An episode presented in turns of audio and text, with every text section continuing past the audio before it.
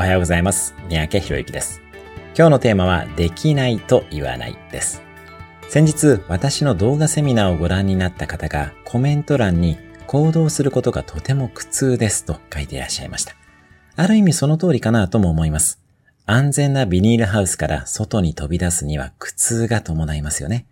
一方、行動しないでいると短期的には安全でいることができます。つまり、行動できないのではなく、行動せずに安全な環境にいるということを選択しているに過ぎないのです。すべては選択です。そのことを意識するためにも、〇〇できないというのをやめましょう。代わりに、〇〇しないと言って自分の選択を意識します。例えば私たちが運営している中国語のスクールでも、ご受講生の方からの日々の学習報告では、できませんでしたと書くのは禁止で、やりませんでしたと書くようにしています。すべてはご自身の選択です。